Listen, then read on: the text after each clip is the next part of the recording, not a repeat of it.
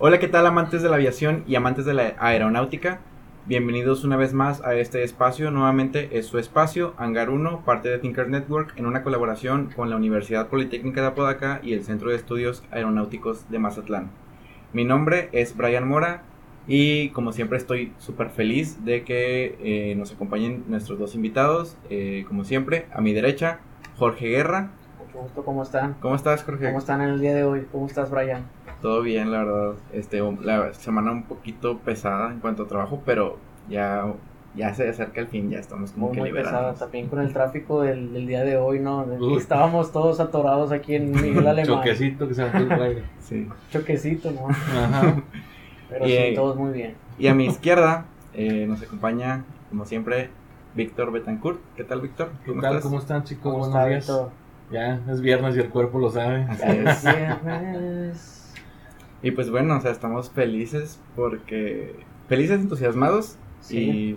muy, muy, emocionados. Ajá, sí, muy, muy, emocionados, por la noticia que nos tienes, por el invitado que, que, nos acompaña el día de hoy. Así es. Bien, pues el día de hoy tenemos invitado al rector de la UNAC, Universidad Aeronáutica en Querétaro, al ingeniero Jorge Gutiérrez de Velasco. También él es presidente recién electo del COMEA. Bienvenido, Jorge, buenos días.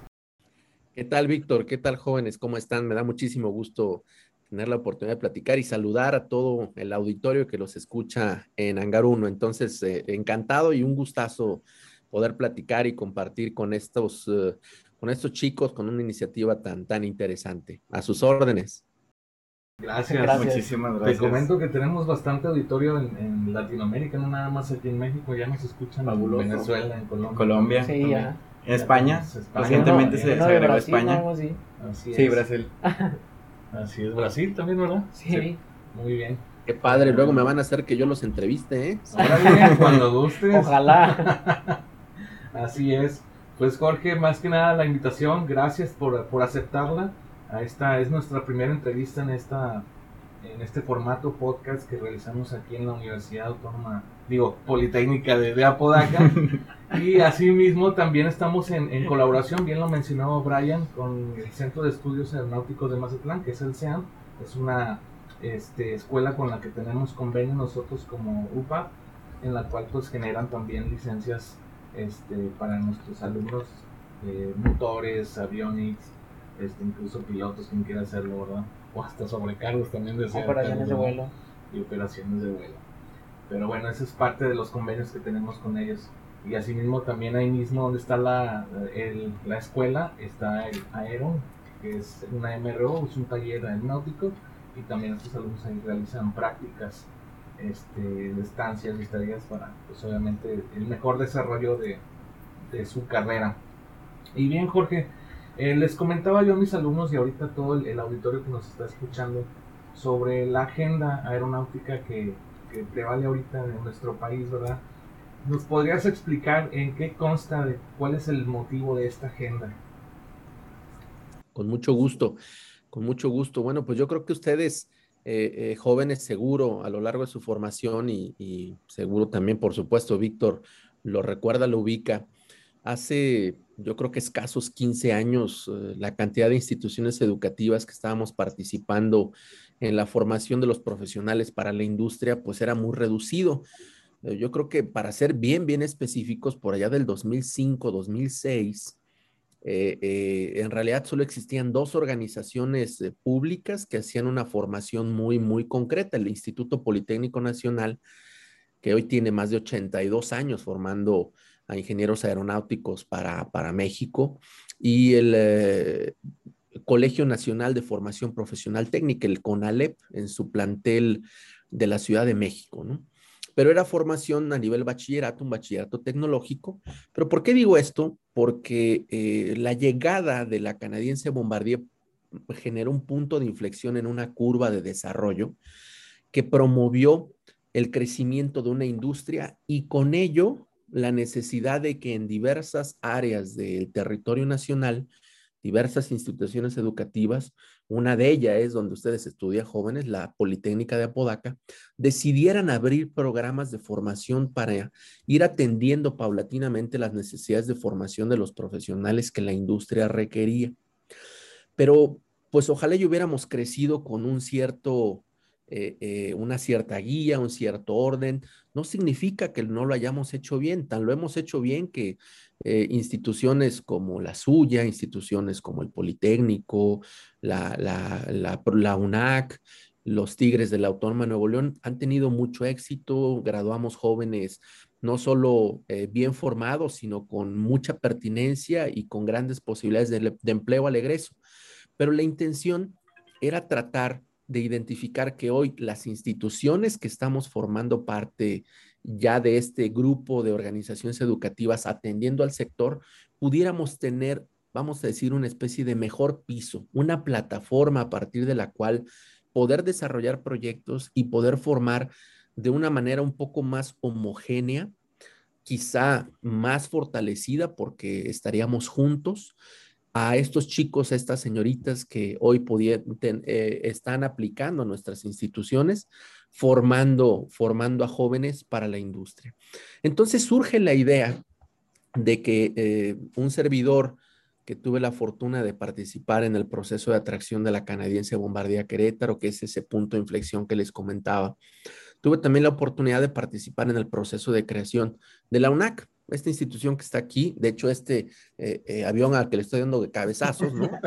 Este, es una de las aeronaves que tenemos, es un 737-200, tenemos dos que llegaron volando, ¿no? Su, último vuelo fue aquí a, la UNAC.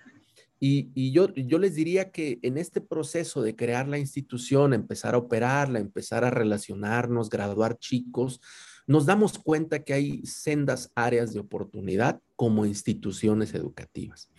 Le platicamos eh, estas áreas de oportunidad, vamos a decir como que le pusimos la mosquita en la oreja a nuestras autoridades federales y ¿qué creen? Pues resultó que hicimos un primer ejercicio tratando de identificar, por un lado, las necesidades de la industria y por otro lado, las capacidades de las instituciones educativas del subsistema de universidades tecnológicas y politécnicas. Es decir, éramos 11 instituciones que formamos parte de un mismo subsistema. Pues ya lo hicimos ahí, eh, su profesor que lo tienen ahí a un lado, el, buen Víctor, nuestro amigo Víctor Betancourt, muy entusiastamente junto con otros eh, compañeros participamos en ese ejercicio que expusimos en octubre de 2019 al subsecretario de Educación Superior. ¿Y qué creen? Pues gustó, la idea llamó mucho la atención y sobre todo la visibilidad de proyectos como formaciones transversales de profesores, identificación de que no todas las instituciones tenemos posibilidad de acceso a un avión como este, ¿no? Por ejemplo, no todos tenemos la posibilidad de invertir en sendos laboratorios de aviónica, en eh, maquinados de CNC o grandes máquinas, en una diversidad de plataformas que saben que se necesitan para el diseño, el CAD-CAM CAE, etcétera. Entonces, eh, eh, esta agenda en un primer momento permite que extrapolemos el ejercicio y decidamos involucrar a todas las instituciones de educación superior y centros de investigación involucrados en el tema aeronáutico y espacial del país. Y nos damos a la tarea, antes de que estuviéramos en, directamente en línea, platicábamos con Víctor que, bueno, pues esta explicación, aunque quizá breve, la tuvimos que hacer con muchas autoridades federales de muchas instituciones educativas públicas y privadas para eh, comentarles cuál podía ser el impacto de involucrarse, porque significa mucho tiempo. Pregúntale a su profesor Víctor, pues, ya este, vive con ojeras permanentemente, ¿no? Como muchos de nosotros, ¿no? Este, porque... La usa Valente, porque... ¿Verdad? este, eso de estar con proyectos y proyectos y proyectos, este, pues verdaderamente hace que los días se conviertan en muy, muy largos y pues a veces lo único que hay que hacer es dormir menos, ¿no?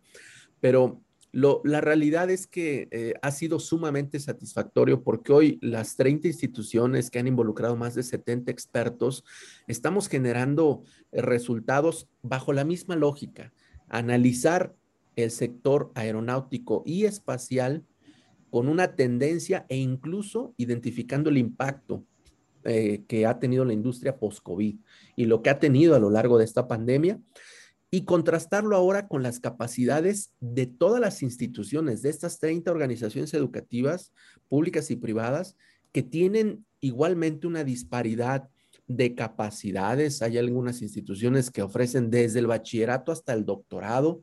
Hay unas instituciones que solo ofrecen el nivel técnico superior universitario. Hay una cantidad importante de instituciones que solo ofrecen el nivel ingeniería.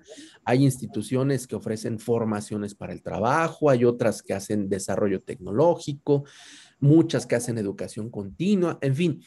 Y todas estas capacidades son para evidenciar a todo el sector integrado por la triple hélice que es el gobierno, las empresas y nosotros mismos como instituciones, que tenemos un punto de partida a partir eh, eh, con el cual detonar proyectos que nos hagan a todos subir el nivel. Si lo que queremos es aprovechar la ventana de oportunidad que un país como el nuestro eh, ya ha aprovechado de cierta manera, en, el involucramiento en la fabricación de bienes y servicios para la industria aeronáutica y espacial, aprovecharlo más para darle trabajo, generar empresas, industria nacional de jóvenes como ustedes, necesitamos involucrarnos con muchísima más contundencia. Necesitamos, por ejemplo, proyectos en donde digamos, ¿cómo vamos a hacer que un profesor como Víctor y otros tantos que hay distribuidos en 30 instituciones educativas, podemos hacer los doctores en ciencias, por ejemplo. Pero obviamente que existan las condiciones, porque si no, si ya de por sí no duerme aquí el, el profe Víctor, imagínense además estudiando un doctorado, ¿no? Eso significaría que, se generen condiciones en donde él pueda dejar la universidad e irse a estudiar de tiempo completo, él pueda contar con los recursos para seguir atendiendo las necesidades de él, de su familia, participando en proyectos, haciendo actividades de desarrollo tecnológico, pero eso no se va a hacer si no lo identificamos, no lo marcamos eh, eh, y sobre todo no lo comunicamos para que las autoridades puedan decir si eso es correcto y necesitamos, si queremos llegar a una industria desarrollada de alto valor agregado en nuestro país hacia el mundo, que apuntalar el tema educativo. Otro, por ejemplo, otro impacto es que hoy las instituciones, eh, las organizaciones eh, privadas, entiéndase concretamente las empresas, de repente dicen, bueno, pues ¿a dónde iré a invertir? ¿Cuál será la escuela que mejor puede formar a los chicos? Y pues no es quien les hable bonito, ¿no? Sino directamente que existe un mapa muy claro de cuáles instituciones, en qué estados de la República existen y que tienen capacidades probadas porque ya trabajan con empresas. Por otro lado, por ejemplo, los gobiernos, para que en lugar de que anden pensando eh, eh, en qué gastarse el dinero. Bueno, no, no, es, no es así tan simple, por supuesto, y tampoco es de esa manera, estoy eh, quizá exagerando, pero que podamos nosotros acercar ideas y proyectos para que los gobiernos, las autoridades que toman decisiones sobre los recursos públicos puedan destinar recursos a cosas que vayan a generar un impacto real, ¿no? ¿Y cuál es el impacto real? Bueno, pues apoyar la educación, todos lo sabemos, ¿no? Las sociedades del conocimiento están basadas en eso, en educación, y las instituciones educativas somos las que tenemos que estar detrás de esto. Entonces, eh, ese es a grandes rasgos, a grandes rasgos, el ejercicio de la agenda estratégica, un primer capítulo con el mapeo del sector, un segundo capítulo con el mapeo de las capacidades de estas 30 organizaciones educativas, un tercer capítulo haciendo ya el, gap análisis o, este análisis de brechas entre dónde estamos como instituciones y a dónde deberíamos de estar para que lleguemos a esa capacidad que la industria demanda y después esto de cantarlo en un cuarto capítulo, que serían esos proyectos o estrategias que todos vamos a, a visualizar y que dependerá de cada gobierno, cada estado, cada institución o cada subsistema educativo, tomar, hacer suyo darle su adecuada y presentarlo a las autoridades para seguir adelante. Espero, bueno, me extendí mucho, ¿no? Es bien complejo porque no, es tan simple, pero, pero esa es la idea, chicos. Preferible que quede más claro muy, que muy claro. Así es. Y, sí, porque como bien mencionas, eh, pues todo esto es en, pro, ¿verdad? Es acelerar obviamente la, la industria en, el, en, nuestro país, ¿verdad? Y que nos tomen en cuenta como universidades, ya que eh, de cierta manera... Eh, nosotros también podemos impulsar esa rama industrial, ¿verdad? Como bien lo comentaba eh, el presidente de ahora de, FEMIA, ¿verdad? ¿Te acuerdas?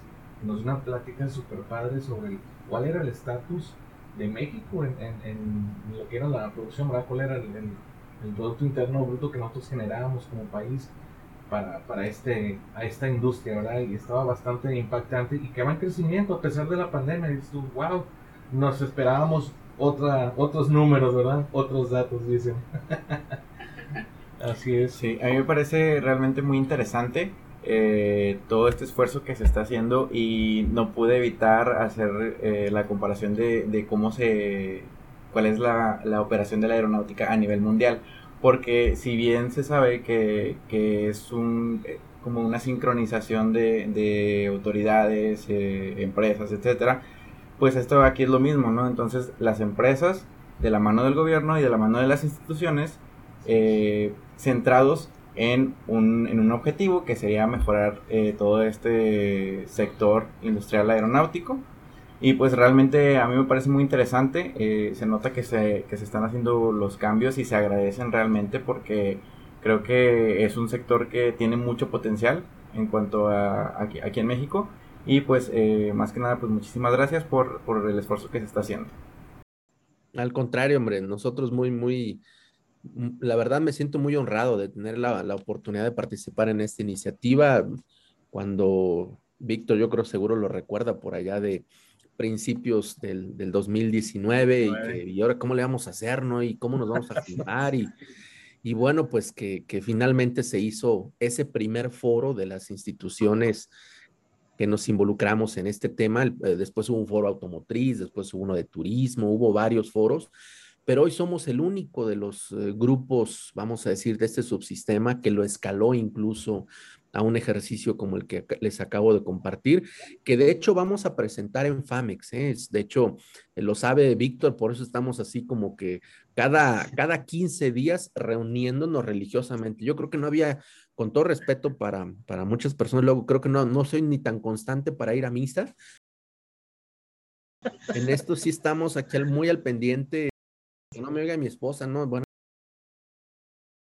Este, sí, estamos muy, muy al pendiente pensando en, en, en que si no lo hacemos con esa eh, rigurosidad y pues tú sabes, ¿no? Yo sé que ustedes se reúnen, Víctor, pues en su grupo, ¿no? Claro. Y luego es una pachanga reunirse y pues las agendas, la actividad. Luego ya, ya ven que viene el tema de que ya vamos a regresar, ¿no? Entonces, pues otra vez las ah, pues, instituciones vamos a estar en la locura de, eh, eh, de ver cómo vamos a hacer y que nuestros profesores y los chicos, nosotros tenemos chicos de todo el país, o sea, las 32 entidades federativas vienen a la UNAC en representarse en jóvenes de todo el país y algún coladillo por ahí, no, no, coladillo bajo ninguna circunstancia, algunos eh, compañeros extranjeros, ¿no? Que también se han inscrito. Entonces, eh, eh, pues no está tan simple. Y, pero bueno, muy, muy entusiasmados porque vamos a volver, pero pues eso implica pues la complejidad de reunirnos y hacerle seguimiento, pero vamos a presentar el resultado ya en FAMEX y la intención es que eh, yo platicaba con el presidente de FAMEX, el general César Tapia, él me, me, me, preguntaba, oiga, ¿pero qué es una agenda? O ya, otra vez me aventé el speech, ¿no, mi estimado?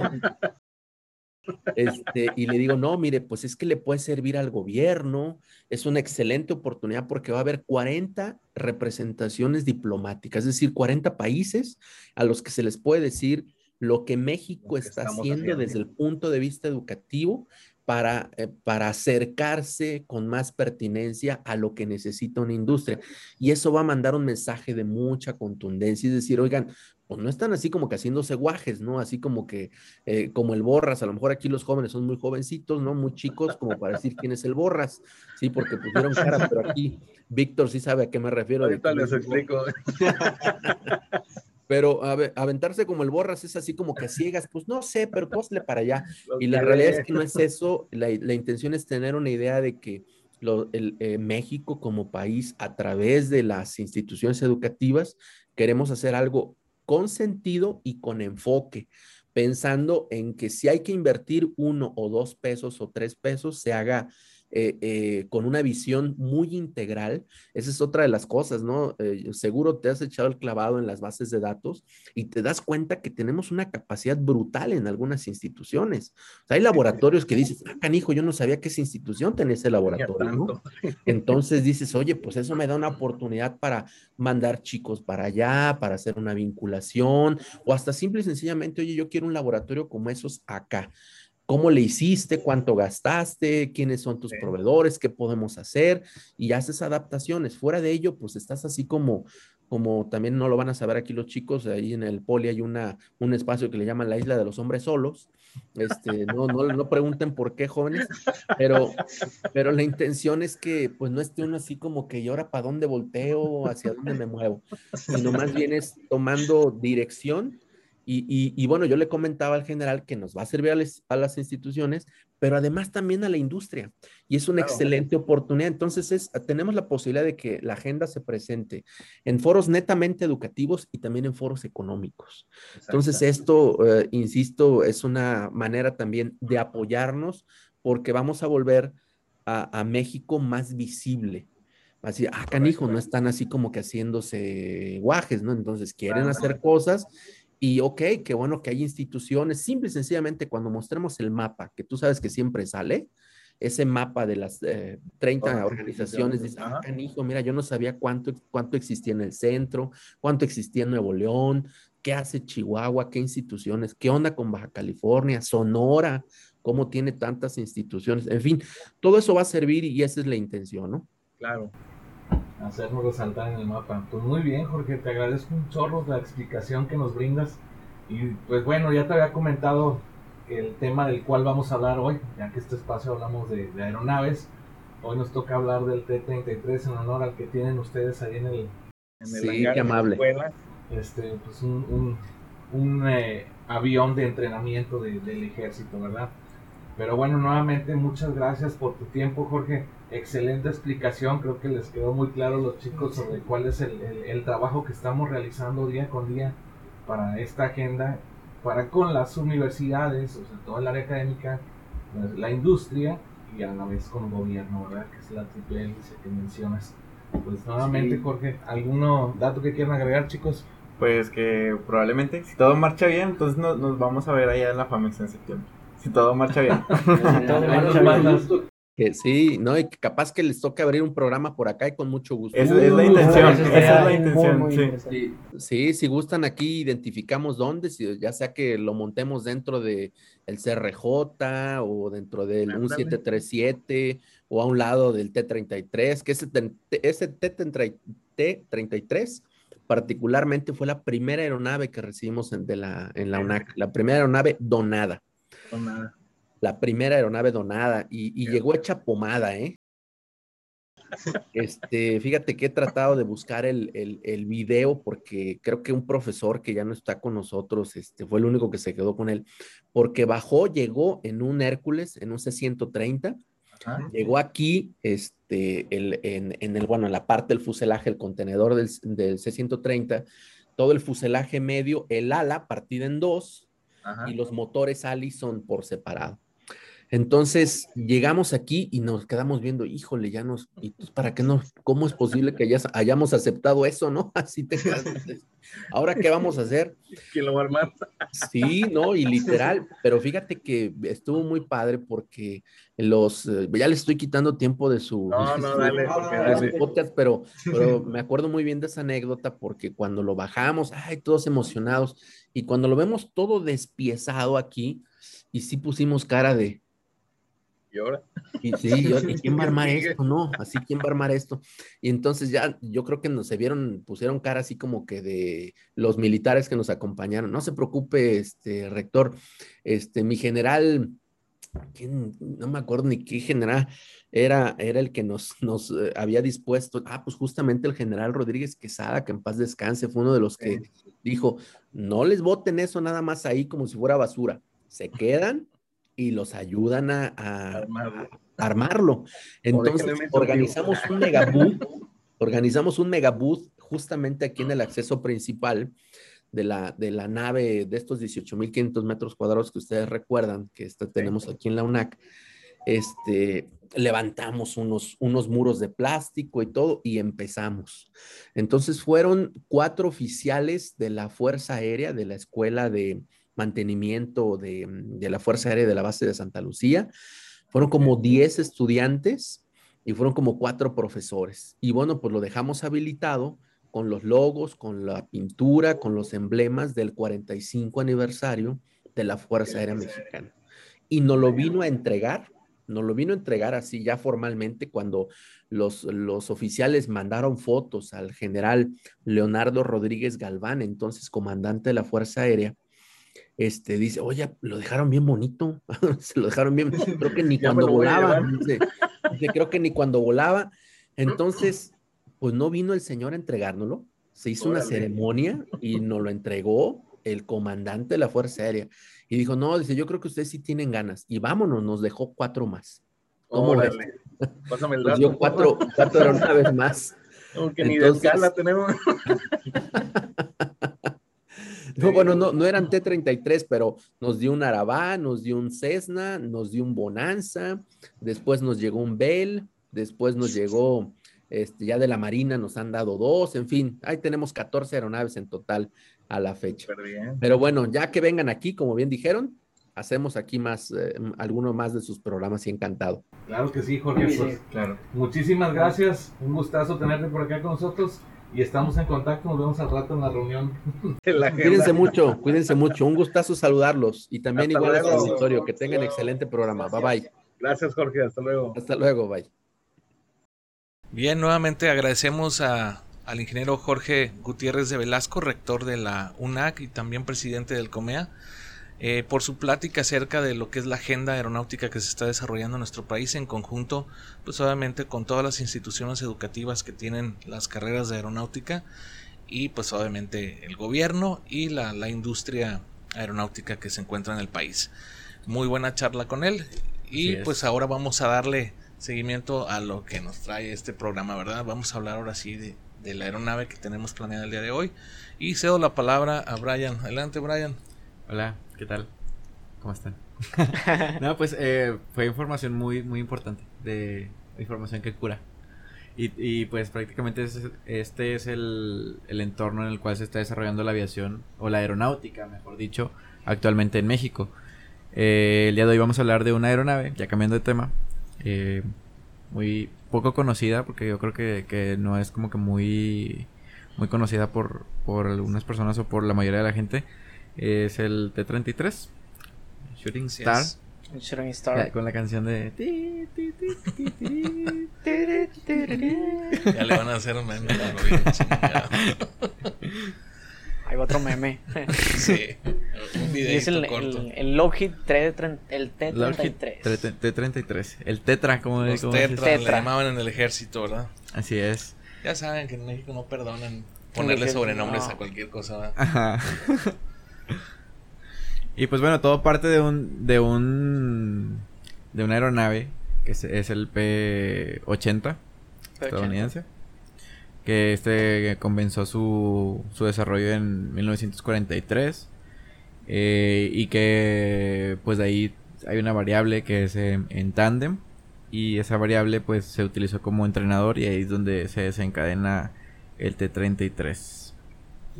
Excelente. Tetra. Tetra.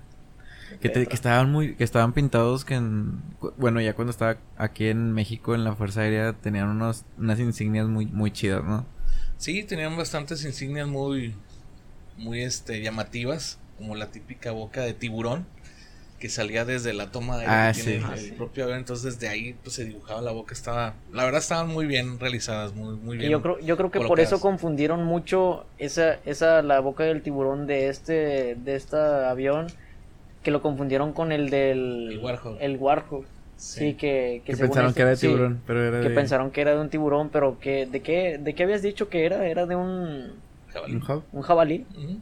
Era de un jabalí. Así Aguas, es. ojo. Cerdo salvaje. Así es, como bien mencionaste, los, este, los tetras, ¿verdad? Que son los Lockheed T-33.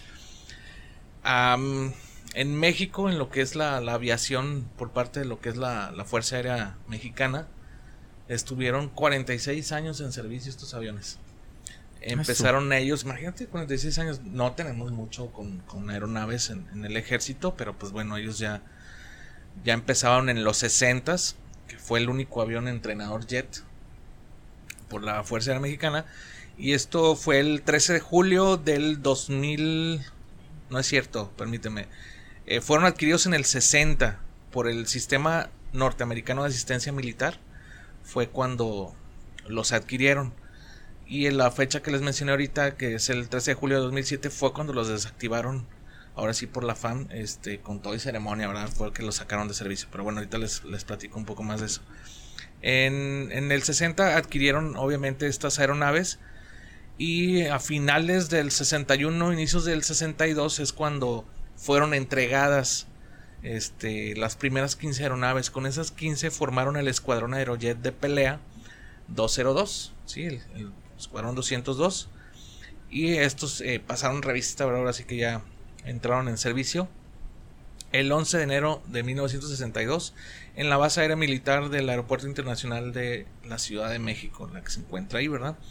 Todos estos estaban al mando de, del, del este, los encuadres que entabla por el mayor piloto aviador Ernesto González Ochoa, él fue quien estaba al mando de este escuadrón 202 y en el 62 eh, formó parte también, se formó un nuevo eh, grupo aéreo, ¿verdad? Que era el séptimo grupo Aerojet de pelea, al mando del teniente coronel piloto aviador Graco Ramírez Garrido, ¿verdad? Él es un veterano de guerra de la Segunda Guerra Mundial, él pilotó también los, P-38 en el famosísimo Escuadrón 201 que participó en la, en la Segunda Guerra Mundial, este, formando parte de los aliados, ¿verdad? para estas misiones allá contra los nazis. Este, este grupo aéreo, el séptimo, se encuentra en la base aérea de Santa Lucía. Y pues obviamente fue hasta el... que estuvo ahí fue hasta 1998, que es cuando... Mm, digamos que reorganizaron o se reestructura todo lo que es la Fuerza Aérea eh, Militar y pues crearon nuevas estrategias, hubo, hubo varios cambios. Pero por ejemplo ustedes que traen más eh, especificaciones del avión, cuáles eran sus dimensiones, qué motores tenía, todo esto, ¿verdad? Sí, eh, bueno, todo parte, como lo habíamos contado, del, de cuando estaba el desarrollo del P-80, que era el XP-80. Este empezó todavía no terminada la guerra, o sea, eh, fue en 1943 y fue como también una como que espionaje hacia los alemanes porque querían un avión que compitiera con el 262 que más tarde pues vamos a ver que pues el 262 todavía era muy superior al, al, al P80 o al T33. Y pues bueno, o sea, lo que pasa es que aquí Lockheed era la primera aeronave que, o fue el primero, mejor dicho, la primera armadora en trabajar con motores eh, turborreactor. Y la primera aeronave que, que ellos desarrollaron fue el Lockheed 133, eh, que más tarde pues se desechó porque pues no cumplía con las características que se, que se requerían, pero eh, con todo ese conocimiento avanzado y gracias a unos motores Goblin que venían de, de, de Inglaterra, que eran británicos, pues se llegó a la, a la construcción de, del P80, que tenían dos motores y uno de ellos se, se echó a perder por, por FOD, o sea, por todos los... Eh,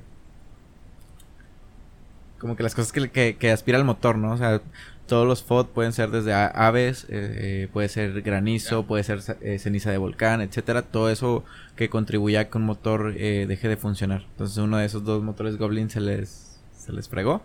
Y pues quedó operativo solamente el, el uno para la cuestión del prototipo. Y que más tarde, pues en 1948, ya cuando empieza su, su producción en serie, esto ya es bajo la designación T33 y el T-33 tenía una, como parte de una configuración tandem del P-80, este, pues el T-33 pues era un biplaza. Era una tripulación de dos personas. Eh, la propulsión tenía un motor turborreactor que después de los Goblin pues se utilizó un motor eh, General Electric que más tarde sería conocido como el Allison J33 A5. Eh, la potencia de este motor era de 5400 libras de fuerza este alcanzaba una velocidad de 965 kilómetros por hora. o ya sea 521 nudos o 600 millas por hora. Tenía un techo de servicio de 14.630 eh, metros o 48.000 pies. Y tenía una autonomía, una distancia, un rango de distancia de 2.050 eh, kilómetros eh, o 1.107 millas náuticas o 1.274 millas. un peso vacío de 3.795 kilogramos. peso máximo al despegue de 5.900 kilogramos. O ya sea 8.367 libras para el vacío y 13.007 libras para el máximo. Eh, la envergadura del ala era de 11,9 metros. El, área del ala, 22,1 metro cuadrado. Tenía un largo de 11.5 metros eh, y una altura de 3.56 metros. Que, tuvimos la oportunidad de, ver una aeronave. Conocerlo en vivo y a todo color. Sí, cuando... Hasta tocarlo. Como lo comentaba ahorita el ingeniero Jorge, que cuando fue la inauguración de la, de la agenda, en el 2019, pues tuvimos la oportunidad de, asistir y ahí ver en vivo el, el, T-33 que tienen ahí en la UNAC. Que lo comentaba que fue el primero que les donaron. Que pase el dato, a ver cómo lo hacemos, ¿no? Para que también unos... Que pase el contacto. Sí, sí, está padre y es el, es el, precisamente ese avión que tienen ellos es la, la pintura que, que eligieron para el 45 aniversario de la aviación en México, bueno, militar, hablando de esto. Y es el Caballero Águila que está en el morro pintado. Ahí les vamos a subir fotos para que lo puedan apreciar. Está muy bonita la, pintura, ¿verdad? Sí. De hecho, ahí también nos tomamos fotos. ¿no? sí, ahí todos tenemos fotos en el avión. no, hasta Ustedes. Ah, es que no fuiste. no, te, te, lo hubieras llevado en la maleta. es que en ese tiempo casi ni nos, ni nos hablamos, ¿verdad? Ah, se apreciaba, se apreciaba. Todavía no, no hablábamos como que una amistad así como que arréglale, arréglale. pero, pero sí, o sea, ese que comentas que tiene el caballero Águila, en el frente y en, en, el estabilizador eh, vertical. Tiene una insignia del 45. Del 45, sí, el, el, emblema que desarrollaron para el 45 aniversario, porque también los trajeron en desfiles y todo, ¿verdad? Fíjate, tengo los datos sobre. Eh, en febrero de 1986, la FAM, Fuerza Aérea Mexicana, eh, hizo una nueva adquisición a lo que. de los T-33 a la USAF, que es la Fuerza Aérea de los Estados Unidos. Y estos estuvieron disponibles a, partir del julio del 86. ¿sí? De ahí se derivaron tres nuevos escuadrones. Uno de ellos también fue un grupo aéreo este, esto fue el 16 de octubre del 88. Ahí nace el décimo grupo aéreo de la segunda ala de combate. Que este se situó en la cuarta región eh, aérea del sureste. A finales de enero, inicios de febrero, también del 89, eh, se formaron el Escuadrón Aéreo Jet de Pelea 210, este con base en Mérida, Yucatán y los escuadrones aéreos 211 y 212 con base en Ixtepec, Oaxaca. Esa, esa base también está muy grande. Eh, asimismo también al, escuadrón aéreo jet de pelea 202 se le integraron nuevas máquinas este, aéreas. Que esta es la, que les digo que está situada en, en la base aérea Santa Lucía, que ahora va a ser nuestro nuevo aeropuerto internacional de la Ciudad de México, ¿verdad? A inicios de 1997, esto es cuando sucede todo lo que es el, cambio de pintura de todas las aeronaves que tenían en su haber el ejército mexicano. Ahorita les voy a, mencionar cuántas aeronaves tenían. Este, la, la FAM, la Fuerza Aérea Mexicana, obviamente cambian todas las matrículas y sustituyen eh, a las letras JE por el numeral 4, que este, bueno, J es de Jet entrenador y sustituyen al numeral 4 que es el que correspondía a cuestiones este de, de aviones de combate, ¿verdad? Era la, clave que usaba el ejército. A mediados del 89, esto, este, todas las aeronaves que estaban en estado operativo eran del escuadrón, por parte del escuadrón 202 tenían 17 unidades funcionando, que eran las que tenían la boca de tiburón. En el escuadrón 210 tenían 12 unidades, que eran los que tenían un águila negra en el morro también pintada. Y el escuadrón 211 con 10 y por último el 212 con 13 aeronaves. Sí, estas eran las grises, las normales que, que ves en el aeropuerto también ahí colocadas. Eh, te daban en su haber un total de 52 aeronaves las que tenía el ejército este, operacionales, o sea, operando. Y fue en el 98 con la nueva estructura que les mencioné que, realizó la Fuerza Aérea Mexicana, que el Escuadrón Aéreo 402 eh, opera en la base militar número 2. Esto estaba a cargo del general Antonio Cárdenas Rodríguez, que es allá en Ixtepec, Oaxaca. Ahí se, se reubicaron las naves, ¿verdad? Este, y el, eso fue el primero de enero del 98. Asimismo, también crearon el tercer escalón de mantenimiento de, material aéreo, o sea, era su taller donde pues obviamente reparaban estos, estas naves y se dice que se volvieron muy diestros los del ejército, los de la Fuerza Aérea Mexicana en, el mantenimiento de estas aeronaves, tenían bastante experiencia, pues ya si no con 52 aviones tenían chamba todos los días, ¿no? En la época dorada de, de la Fuerza Aérea Mexicana. De la Fuerza Aérea Mexicana, ¿verdad? Este, ahorita, pues, bueno, los días siempre se han usado nada más en desfiles. Ay, sí, reconocimiento. Y en Chihuahua, con estos aviones, los T-33, este, en la base aérea que tienen ellos allá, sí realizaron prácticas de, ¿De tiro? y bombardeo también. O sea, sí, sí, sí los, sí practicaban pelea aérea, ¿verdad? Entonces, pero pues, nada más allá, ¿verdad? y ahorita, bueno, ahorita ya, ya, ninguno vuela, no o sea, nada más. No, ya no, ya están totalmente fuera de servicio. Este, ahorita te platico dónde están varios. Este, el 17 de enero del 98 se ordenó que las 24 aeronaves que, que causaron baja en sus respectivos escuadrones, ¿verdad? O sea, en total, de, todos los escuadrones fueron 24 los que causaron baja. Eh, de los escuadrones jet de pelea serán ahora parte del escuadrón aéreo 402. ¿sí?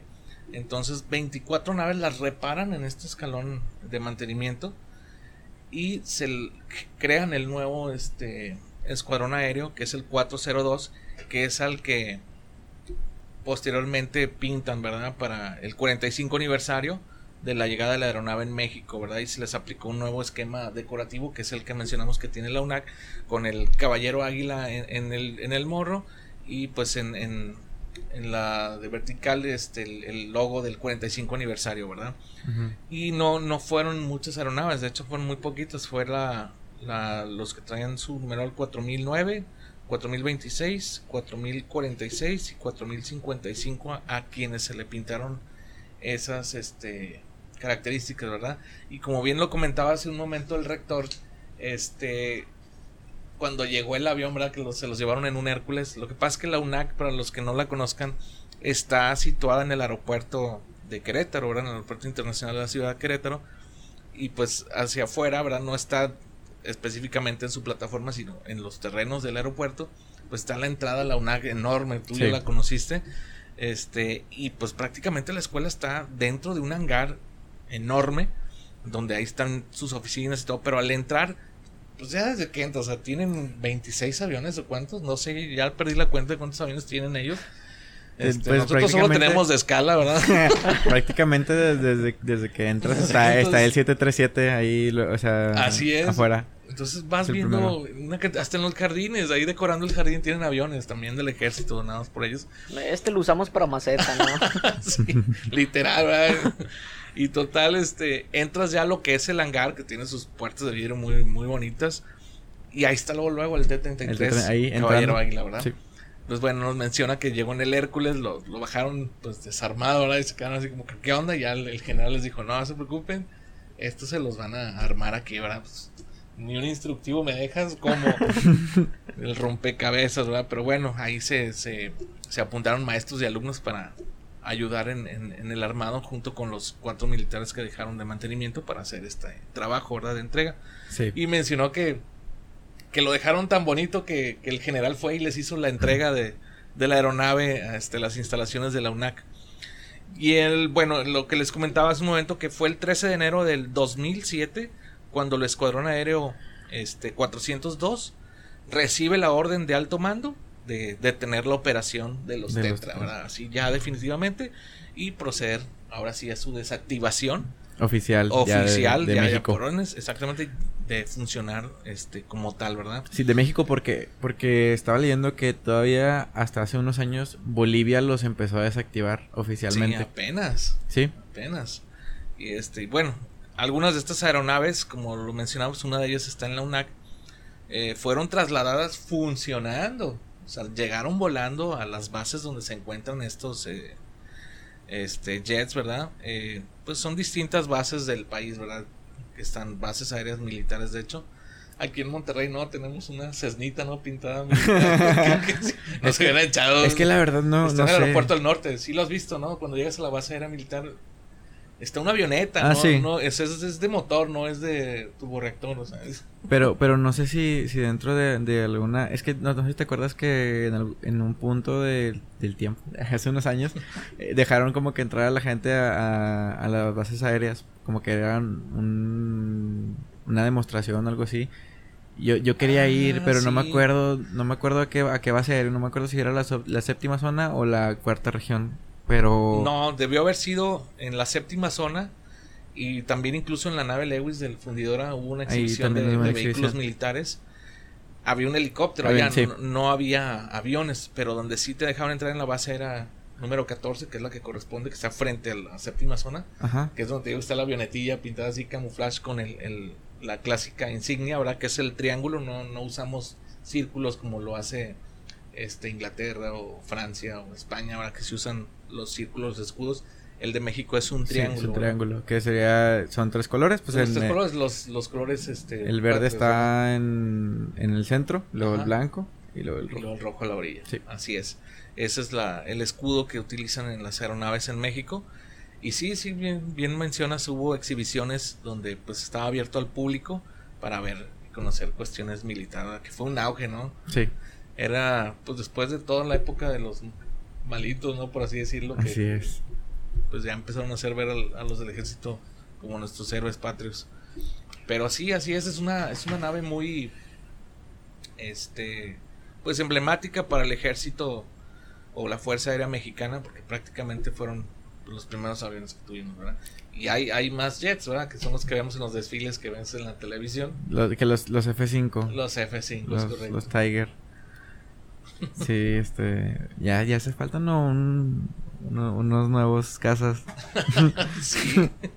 A ver qué. Pero bueno, Jorge, ¿qué onda? Este, tú investigaste acerca de, las de las variantes, ¿no? Del, del T-33. Sí, tenemos aquí, la verdad yo creo que... No, no, no, es que si te dieras cuenta de cuántas variantes son. Yo, yo creo que el- las novias del Yayo quedan cortitas con las variantes, con las variantes que hay aquí en de este T-30 T-33. Para todos los que nos escuchan, eh, Yayo es un amigo de Es un nosotros. compañero. Quemando Salud- raza. saludos Ya, al ya Yayo. quemando raza ya, Jorge. Ya, de una vez, desde... Es que ya es viernes, ya es viernes. Y, y hay que empezar con una buena vibra desde el inicio del Claro. día. Entonces, pues la primera variación que tenemos aquí fue, desde el inicio, fue el TP-80C, que fue una designación militar original de los Estados Unidos para el entrenador de dos asientos Lockheed, modelo 580 para las Fuerzas Aéreas del Ejército de los Estados Unidos. Eh, que esa es la, esa, perdón que te interrumpa, Sí, esa sí. es la variable que estaba en tándem, la variante que estaba en tándem del P80. Sí. Y desde ahí se desencadena todo el... Sí, de hecho creo que del de hecho T-33. fue fue lo que vino siendo primero el P80 y luego sacaron el lo que viene siendo el P80C Que esa es la viene- variante de ahí sí. del test. y luego viene el TP80C y viene otro que es el el, el TF80C o 80, no me acuerdo realmente bi- bien cómo era la, la designación de esa variante, pero pero vienen esas, esas variantes que fueron yo creo que las pues, así ahora sí que los pioneros, ¿no? Y tenemos que la designación cambió, era, era, aquí está, aquí está, el- la designación cambió a TF-80C el 11 de junio de 1948 tras el establecimiento de la Fuerza Aérea de los Estados Unidos, como un servicio militar separado de 1947 y luego a T-33A el 5 de mayo de 1949. Fueron 20 construidos de esta variante. La segunda variante que tenemos es el T-33A, del que ya mencionamos. Es un avión de entrenamiento de dos asientos para la Fuerza Aérea de los Estados Unidos y para entregar a fuerzas aéreas extranjeras bajo el programa de asistencia militar. Fueron 5.871 construidos, incluyendo 699 desviados a la Armada de los Estados Unidos, como el TV-2. La siguiente variación que tenemos es la AT-33A, conversiones del T-33A para exportación como una variante de apoyo cercano. equipadas con soportes subalares y puntos fuertes para bombas y cohetes. También usado en el programa original de introducción de combate en la Canon AFB NM aproximadamente en, de 1972 al 75. La siguiente variación que tenemos es la DT-33A. Esta designación se dio a varios T-33A convertidos en directores de drones. O sea, fue, fue algo, fue como que un buen, un pequeño cambio, ¿no? Y que tuvieron Bastante. poquito de estarlos usando de entrenamiento a directamente un dron, ¿no? Sí. La siguiente variación que tenemos es la NT-33A, que esta designación se dio a una serie de T-33A convertidos en aviones de pruebas especiales. O sea, van cambiando muy drásticamente todo. y Qué, qué impresionante, ¿no? Pues es que es ir agregando la tecnología para empatarlos, ¿no? Porque no dejan de ser aviones Agregando y quitando cosas, ¿no? Y ya no hay pasajeros, ya hay puro... Canibaleando aviones. Sí. sí. Y la siguiente variación que tenemos es la QT-33A, que esta designación se asignó a varios T-33A convertidos en blancos aéreos, no tripulados, obviamente, para la. Armada de Estados Unidos. O sea, Qué bueno. forma de deshacerse de la basura. qué fantasma. bueno que, que se tuvo que especificar que obviamente no estaban No tripulados estaban porque tripulados, sí, no. no vaya a pasar como los kamikazes, Operación ¿no? Piñata. Operación Kamikaze Piñata, no sé. Y también está la RT-33A, que es el T-33A modificados antes de la entrega como variante monoplaza de reconocimiento 85 construidos y principalmente para exportación bajo el programa de asistencia militar. Así es. Que ahí ya, ya fue, ahí cambiaron un poquito, ¿no? Ya no eran, Ya no ya era no era un biplaza, biplaza, ya, ya- era, un un monoplaza, monoplaza. ya en esta variante lo cambiaron a una monoplaza. Sí, porque Ten- se supone que, que la designación, o sea, la variante de- del T-33 venía de una variante del P-80 en Ah, sí, tándem. que de era el- son para entrenamiento prácticamente. Ajá, y pues prácticamente es como que volver a regresarte. Hicieron Sí. un monoplaza. Este, ob- obviamente ya con los motores este Allison. Y, y pues se salió esa variante. Como que no se estaban decidiendo, ¿no? De que primero el, el, el biplaza y luego el Pues es dron que y, fue y luego... una etapa experimental con ese Ajá. avión prácticamente, o sea, Sí, Sí. porque todo parte de- también de, de que, pues como lo habíamos vi- visto ahorita, o sea, Lockheed era la primera empresa que, que estaba trabajando con motores turborreactor. turborreactores. que estaba haciendo aeronaves con motores turborreactor, primero el el L-133 y en base a los conocimientos adquiridos, porque ese L- L-133 se lo rechazaron, pues se crea el, el P-80.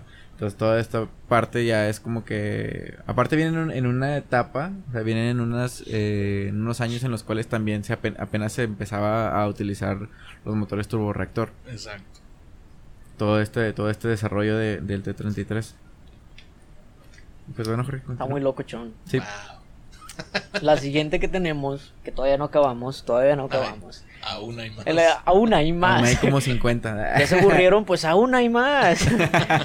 La T-33B, que fue una redesignación de los TV, los TV-2 de la Armada estadounidense en 1962.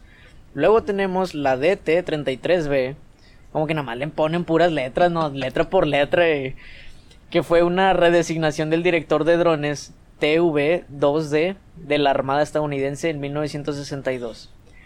Luego tenemos la DT-33C, que fue una redesignación del blanco aéreo TV-2KD de la Armada estadounidense en 1962. O sea, otros, otros blancos.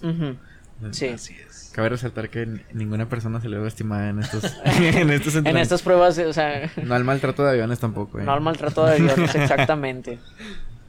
Límpienlos bien, todo, o Sí, oye, todo pues el Arizona procedimiento. tiene un, un Ah, cementerio, de enorme. RIP. Ya te estuve un mes allá en una universidad en la ISU. No, Y ese, e- sí Ni estaría. Chance, ni chance de salir a. No, no hay. No, no, está bien cañón. Enorme el, el- Digo, no me tocó visitarlo, pero pues, he visto fotos y desaproveché la oportunidad, pero bueno, iba por cuestiones de, de estudio. Pues, no, ni chance de desafanarme, era tareas y tareas. Hay Ay, que- Hay que agendar ahí una, pequeña visita. Claro. Una pequeña visita de como unos dos días para poder tener. Un viajecito desde Texas hasta Desde Texas. Arizona, va por la Vámonos de ruta road trip. 66. Y pues dentro de las variantes, pues ya mero, ya mero, ya mero, que vamos, ya mero. Ya mero, ya- Faltan algunas, Unas, Faltan unas cinco, algunas. unas diez. porque tenemos todavía algunas que eran las variantes americanas. La TO 1, TV1, que fue una designación de la Armada estadounidense para el P-80C, que no sé si se acuerdan, hace, hace un momento que estuvimos hablando que el P-80C tuvo unos, algunas unidades que fueron básicamente transferidas y aquí pues, son 50 transferidos a la USN en 1949 como entrenadores a reacción. Técnicamente no eran T-33 Shooting Star, pero pues eran la eh, fueron fueron fueron fueron los P-80C que fueron transferidos. Así es. Ok. Luego tenemos la TO-2, que fue una designación de la Armada estadounidense dada a 649 T-33A desviados de la producción para la, la UE, para la USAF, que la aeronave de entrenamiento de en tierra a reacción, biplaza. Los primeros 28 ejemplares se entregaron como TO-2 antes de que la Armada cambiara la designación a TV-2 el 18 de septiembre de 1962. Los supervi- los aviones, los oye, los aviones supervivientes en la Armada y Cuerpo de Marines de los Estados Unidos fueron redesignados como T-33B. Ok. Y luego tenemos el TV2, que fue una redesignación del T2, TO2, después de que se construyeran los primeros 28 ejemplares. Luego tenemos otra vez el, el TV2D, del que ya habíamos mencionado un poquito más arriba. El TV2 modificado como director de aviones no tripulados, luego fueron redesignados como DT-33B. O sea, están, están todas las variantes así como que muy parecidas, muy similares dentro Sí. de los del... Ahora sí que la designación. Designación de- deja tú. designación de, de cada de cada variante. De entre todas las... la- algo, bueno, algo que me pareció muy curioso también es que de entre todas las variantes del, del T-33 se, se fabricaron también otros bajo licencia. Unos por eh, Canada Air, que estaban bajo la designación CT-133. Ujú. Y otros por eh, Kawasaki. Kawasaki. Kawasaki. Kawasaki Mikoyama. ah, no sé. y siguiendo de las variantes, ahora ya no son las variantes americanas de ahí de Estados Unidos, son variantes canadienses. Tenemos, de hecho, de las variantes De- de- de- canadienses, sí, de todavía las que se- mencionaste. Ahorita vamos a mencionar de ese, el que acabas de mencionar del CT-133. Ujú. Vamos a ver- mencionar acerca de lo de la variante, no vamos a hablar directamente del CT-133. Tenemos el, el Silver Star MK1, que fue la designación canadiense para el T-33A, y fueron 20 entregados. Básicamente lo que ellos dijeron fue, pásame el avión y ahorita le cambio el nombre, ¿no? Como un documento de PDF de que ahorita sí, sí, déjame checarte el, el trabajo, sí, yo le cambio todas las cosas. Pues fue eso. fue más que nada cambiarle el puro nombre. Y luego tenemos el Silver Star MK2, la designación canadiense para un T-33A que se convirtió en el prototipo del Silver Star MK, tre- el MK3. Y viene ese, el que estabas mencionando ahorita. ¿Qué, qué, qué fue, Víctor? ¿Qué fue? Cuéntanos, cuéntanos. Ah, no, no, no. échalo, no, no, échalo. no, Estaba volando de alguna soncera. Los digo fuera. Tenemos- No, bueno, ya, ya. Sí, ya. dale, dale, continúa. ¿Qué salió al aire? Hace rato no. Ya Ninguna maldición. Tres maldiciones. Oh, pues el- hubiera estado con madre para un buen meme ese de ahí. Y luego tenemos el T33AN CT133 Silver Star Mark III, que es el que estabas mencionando, que el T33AN fue una variante del T33A, pero motorizada con Rolls Royce Nene para la Real Fuerza Aérea Canadiense, 656 construidos Así por. Canadair con la designación de compañía CL30. La designación, la designación militar canadiense se cambió más tarde a, como lo mencionabas, el T-33AN a CT-133. Y to- luego todavía Kawasaki fabricó eh, 210 en Japón. 210, ok. O sea, esto, to- esto nos da un total, como quiera, de. de fueron 6.557 aeronaves eh, T-33 que se produ- produjeron bajo esa designación. O sea, bajo la designación original, T33. La T33. Sí, ya después las variantes, pues ya todas se dividen entre esas. Pues sí. Después Ya de, después de esas variantes de las que ya hablamos, de las americanas y de las canadienses, tenemos otras variaciones que, que la verdad ahí sí no tuve un poquito de tiempo de especificar de dónde venían esas variaciones, pero tenemos otras tres variaciones que también es importante remarcarlas dentro de esto. Está el L245, que fue un fuselaje propiedad de Lockheed, que poseía un motor ahora más potente y más tarde se desarrolló el T2V Sea Star .10. Luego tenemos el aero- Aeroespaciale Pegase, que es. El, el aerospatiale, Pegase. Que es, que, creo que ese, que era. Que, que, ¿De qué país era esa empresa? No, me, me, me, suena, me suena. No sé, si, no sé si era de Francia. Pues suena, suena, obviamente suena como si fuera de allá de, como si fuera de alguna parte de, de, Europa o pues a lo mejor, no sé, acá para... Sí, me suena de que cuando, de que fue cuando estamos hablando del TU-144. Sí, suena, suena algo así como si vinieras cerquita de la parte de acá tipo soviética. No sé si por ahí alguien me pueda ayudar allá eh, a investigar de dónde. Pero pues este esta variante es un T-33AN de Canadair modificado por Aeroespacial con una sección alar S-17A del 17% del grosor punto 11. Ok. Y por último de las variantes tenemos que está el, el Boeing Skyfox, que fue un proyecto integral de actualización y renovación del motor, propulsado ahora por dos turbofan Garrett TFE 731. El único prototipo permanece estacionado sin motores en el Roach Valley International, en Medford, Oregón. O sea, o sea, se supone, bueno, para a mi parecer, o sea, suena, suena con madre esa última variante que mencionamos porque, pues no manches, o sea, una renovación del motor propulsado por dos turbofan y lo tienen estacionado. Es como tener tu Ferrari en una casa de... de Ahí paradito. de sí, un. Bugatti y de que no, sí, es que está con madre el carro, pero es que no lo quiero usar porque aquí en, en Apodaca no se puede por todos los bordos que han implementado. Haz de cuenta, ¿no? Ahorita o que- como, el, como el Stinger, ¿no? Que mencionábamos, que tiene creo que 7, 7, 7 8 velocidades Sí. y pues de esas na- creo que nada más ocupas como 3 Cuatro. aquí en... como 3 o 4 aquí en... Un- hay un tope, un ya sé. Ahorita que estás mencionando lo de los motores, eh, en algún tiempo se compara- comparó el P80 tra- eh, en, en aquel entonces con el eh, M262 y el T33 también. Y el M262, el Messerschmitt, el caza alemán de la Segunda Guerra Mundial, eh, terminó siendo más rápido que estos dos aeronaves.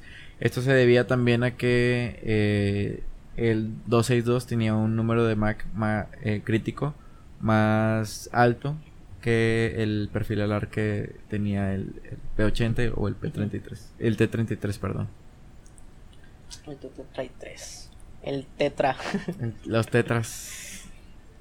que le traigo otro, otros pequeños datos aquí, unas, no sé si les gusta que los mencione, como que A ahora ver. las iba a mencionar, Dale. pero es para más que nada para como aquí entre, entre el grupito de- para que haya emoción, así de que, emoción. hey, ¿qué traes para nosotros? Hey, no sé, una cosita así, ya, tipo como programa de niños, ¿no?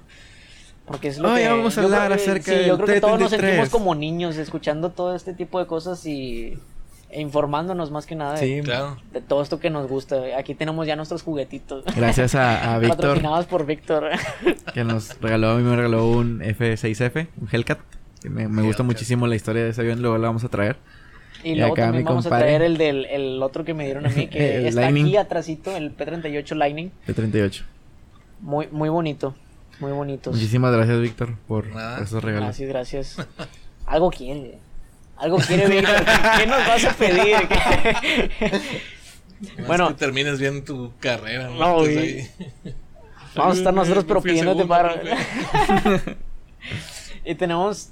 ten- tengo unos tres datos aquí que aparecen de accidentes, desgraciadamente, pero pues vienen dentro de los, de los parámetros del, del Lockheed T-33A, el, C el CT-133 y el otra vez el T-33A. El primero fue el 20 de mayo en 1958 un Lockheed de tre- un Lockheed T-33A de la Guardia Aeronal la Guardia Aérea Nacional, Nacional. estuvo involucrada en una colisión en el aire con un avión de Vickers Viscount en Brunswick, Maryland. Que de, Vickers o Bikers es también eh, viene del episodio antepasado de Supermarine. Ajá. Porque ba- eh, pues prácticamente Bikers eh, o Vickers es eh, como que dueña también de Supermarine. Ah, Ok. Muy Dueña. Sí, como Dueña, no datos fueron también. de que como diseñadores o algo así, Eh, no, nada, nada más fue no, o sea, simplemente es- dueña sí, de... es como que una, una ¿cómo, ¿cómo se le llama así? Como Una que una empresa. Sí, una, o- sí, exacto, una marca, Sí. una marca de Bikers. Nice. Pero Bikers se dedicaba a construir bombarderos y aeronaves como que otro tipo de, de, de enfoque. Y el Supermarine, como lo comentabas, que se dedicaba a hacer hidroplanos. Sí, sí, empezaron como hidroplanos y terminaron. De hecho aquí también tienen el, el. Spitfire, ¿no? También. Ah, aquí está el Spitfire por sí, ahí ahí- anda. por aquí anda el Spitfire también. Chiquitín. No, Así es. Muy, muy guapetones. La segunda fue el, el 23 de noviembre de 1963. Un Canadair CT-133 Silver Star de la Marina Real Canadiense. En un vuelo de entrenamiento naval con dos miembros de la tripulación a bordo, se estrelló en el área montañosa de Mount Strachan, en lo que ahora se conoce como Cypress Mountain. Los Cypress Hill acá. ¿no? Los dos miembros de la tripulación de la RSN resultaron pues muertos. Desgraciadamente resulta ellos dos sí resultaron muertos. No tenían los Asientos los- eyectores. asientos eyectores. Eyección y pum, sale volando. ¿no? Sale y controla el pared. Sale y va así de, de lado, ¿no? En caída y por la, por la pera ala, ¿no? Ay, qué gacho. Ahí está medio ña- ñañara.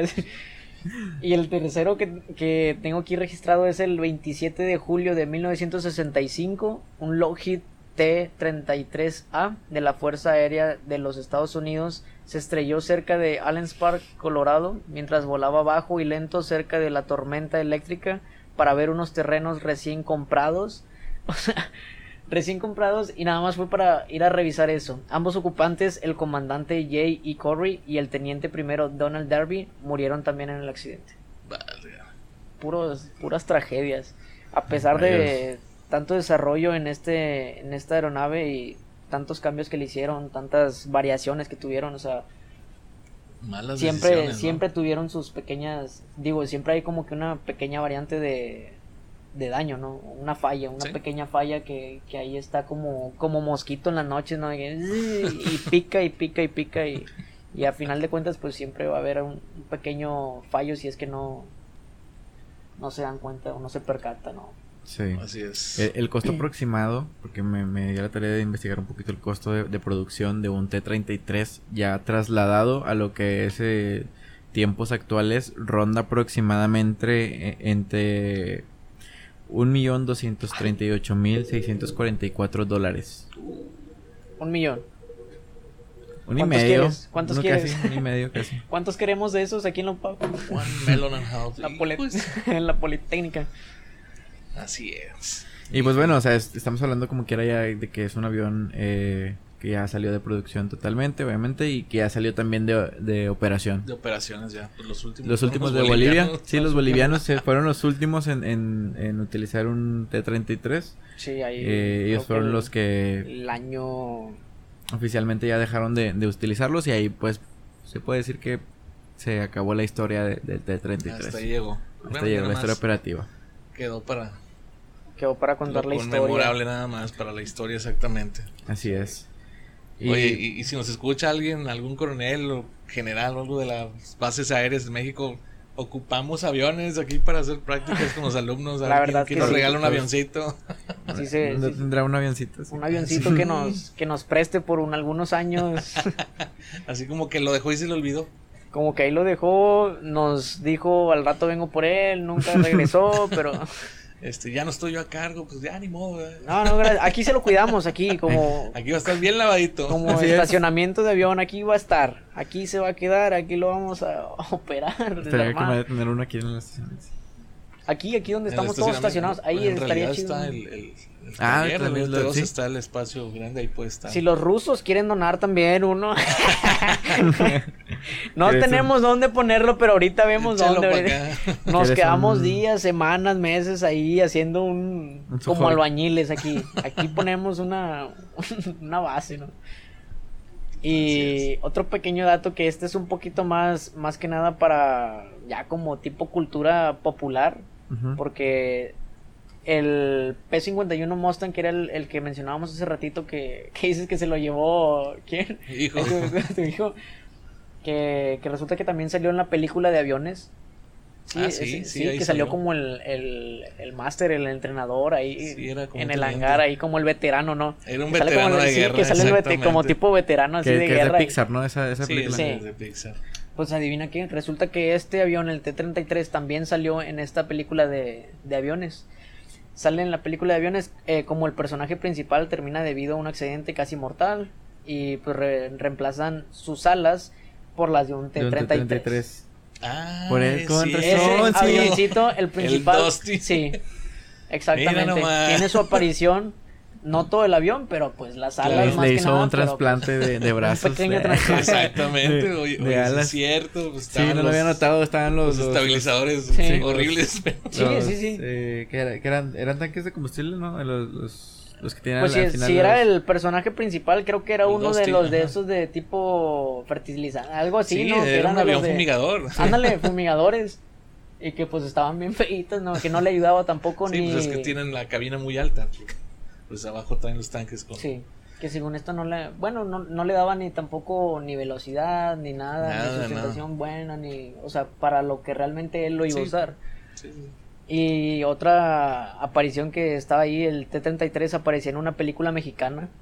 Ahora sí, que Águilas de Acero se llama. Como principal nave de combate. Águilas de Acero. Ah, Eh, que la pirata que de- ver. De, la Real, ¿no?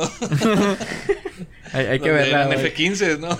Sí, se supone, pero pues aquí... Esas son las, las águilas de acero. Las F-15. Sabes que aquí en México, aquí todo el... Decimos Hay que verla. Lamborghini y aquí es el Suru del compadre de... El del vecino, El Bochorgini. Unos bochitos con fibra de vidrio en forma de Lamborghini. Yo, yo no estaba enterado de eso, pero sí, ahorita ¿Estás llegando a la casa voy a buscar. No, no tienes ahí como que la plataforma en donde, sa- donde está. O ya sea, es muy vieja, no sé, o sea. Es, es que Velo en de están, película. sí están, Ya sí sé. están dentro de varias plataformas. Es que, por pero ejemplo- por fíjate ejemplo, que Prime- entras, está muy curado porque entras a la plataforma, quieres ver algo y terminas viendo como 20 mil cosas más de anuncios, de virus, de... o sea, de que está, está, pero de que la encuentren en un lugar seguro, pues eso sí va a Pues estar que, muy por cañón. ejemplo, Prime tiene una sección de pura, puro cine mexicano. Ah, sí. Entonces Ah, al rato yo lo voy a buscar voy ahí. a revisar si está ahí en, en Prime Video. Y esos son los datos que, que me dio un poquito la tarea de, de buscar. y pues Yo bueno, creo que eso es todo. No sé si quedó un poquito o tenemos algún otro dato, Víctor, acerca de lo que estábamos mencionando de, de del uso de este avión ah, en, ahora sí que en la, en la Fuerza Mexicana o... No, nada más eran jets entrenadores, siempre lo fueron así. Sí hubo cambio a, a lo que fueron jets de pelea, ahora que le llaman así. Este, y pues los, las misiones nada más eran de entrenar y hacían disparos en el desierto de Chihuahua, prácticamente. Ahí es donde hacían las, las prácticas de bombas y disparos, ¿verdad? Y entrenaban entre ellos para, pues, eh, lo que era persecución y todo esto. Pero nunca, pues tú sabes, México no, no participa en guerras solo ha participado en la Segunda Guerra, pero pues obviamente porque requerían aliados por, por todo lo que se venía o se avecinaba contra los nazis, ¿verdad? Porque ya estaban pues obviamente creciendo en, en tamaño este pues invadido y, y, pues iban ganando cada vez más terreno.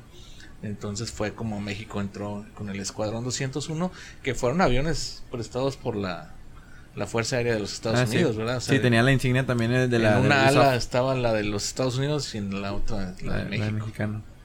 Así es, pero Las águilas aztecas. sí, Aztecas. sí, sí, sí. Ahí estaba el famoso Pancho Pistolas. Ah, ya hablaremos de eso después. Pero sí, es muy, muy para los Thunderbolt. Y pues bueno, ¿qué era- ¿qué era yo lo que creo que- mencionabas acerca de lo del Kawasaki? Kawasaki. No, pues sí, o Ah, sea, no, sí, que hicieron se hicieron 210 aviones bajo licencia, ya sea por Canada Air y, y por Kawasaki. Ya, Bueno, Canada Air hizo 600 y tantos que los comentaste y Kawasaki hizo 210 más en Japón. Y pues bueno, o sea, esto, esto ha sido todo. Eh, esperemos que les haya eh, gustado este nuevo formato, este, este formato en el cual pues es una charla prácticamente y pues una edición especial y pues muchísimas gracias también al, al rector de la Universidad. Sí, Autónoma. muchas gracias. Uni- universidad también, universidad también. Universidad Aeronáutica, en Aeronáutica Querétaro. en Querétaro. Eh, eh, por, por la entrevista que... Que nos Que- permitió realizarle, ¿verdad? Así que es. nos platicara de la agenda. Muchas gracias nuevamente, George. Muchas gracias a todos. Y pues gracias a todos los, los que nos escuchan o nos ven a través de YouTube. Es un gran auditorio, vamos creciendo. Compartan. Estamos en todas las redes sociales y en todas las, las plataformas de podcast, Apple, eh, Google y pues obviamente Spotify. Y pues gracias a ustedes, chavos, nuevamente por estar aquí. Y pues nos vemos en el siguiente episodio.